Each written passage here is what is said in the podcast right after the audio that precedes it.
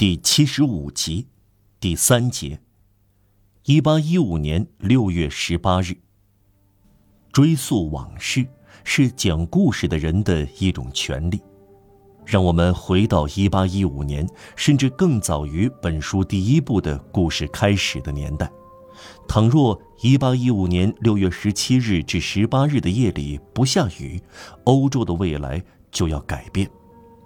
多下。或少下几滴雨，都会决定拿破仑的成败。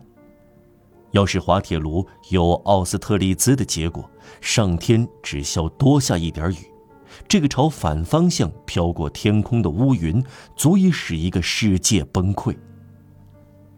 滑铁卢战役直到十一点半才打响，这就让布吕谢及时赶到。为什么？因为地面湿漉漉的。必须要等到地面硬实一点，炮兵才能行动。拿破仑曾是炮兵军官，并深受这一点影响。他在给督政府关于阿布吉尔战役的报告中说：“我们的一颗炮弹打死了六个人。”这很能说明这个非凡统帅的特质。他所有的作战计划都建立在炮击上。集中炮火轰击确定的一点，这是他制胜的关键。他把敌军将领的战略看成一个堡垒，他要打开一个缺口，他打击其弱点，他用炮弹开始和结束战斗。他的天才在于炮击，攻破方阵，摧毁团队，突破防线，粉碎和驱散集结的部队，他全用这种打法，轰击。轰击，不断的轰击。他把这个差事交给炮弹。可怕的打法，这与天才结合起来，在十五年间使这个战争的阴沉斗士战无不胜。一八一五年六月十八日，由于他的大炮数量占优势，他就越发有恃无恐。威灵顿只有一百五十九门炮。拿破仑有两百四十门。假设地面是干的，大炮可以滚动，早上六点就开仗，战役就会取胜。战斗在两点钟结束，比普鲁士军队突然来增援还早三个小时。拿破仑打败仗有多大的错误呢？沉船要归咎于舵手吗？这个时期，拿破仑体力明显衰退，会带来某种智力的退减吗？二十年的战争会像磨损剑鞘一样磨损剑锋，会像磨损身体一样磨损心灵吗？在这个统帅身上，会遗憾的感到老之将至吗？一句话，像许多重要的历史学家所认为的那样，这个天才黯然失色了吗？他陷入疯狂以掩饰自己的虚弱吗？他在命运之风的迷乱下开始犹疑不定吗？他变得意识不到危险，犯了主将的大忌吗？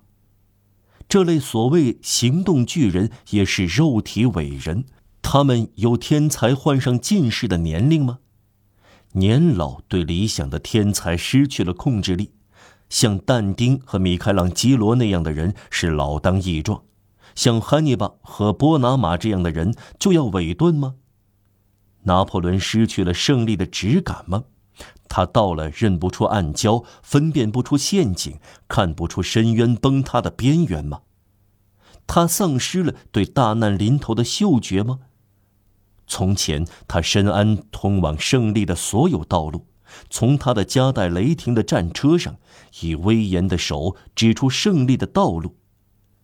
如今他昏聩糊涂，把他乱糟糟的人马带往深渊吗？他四十六岁就疯狂绝顶吗？这个命运的巨人般的马车夫只不过是极端的莽汉吗？我们绝不做如是想。他的作战计划公认是杰作，指导联军防线的中心，在敌人当中挖一个洞，将敌人一分为二。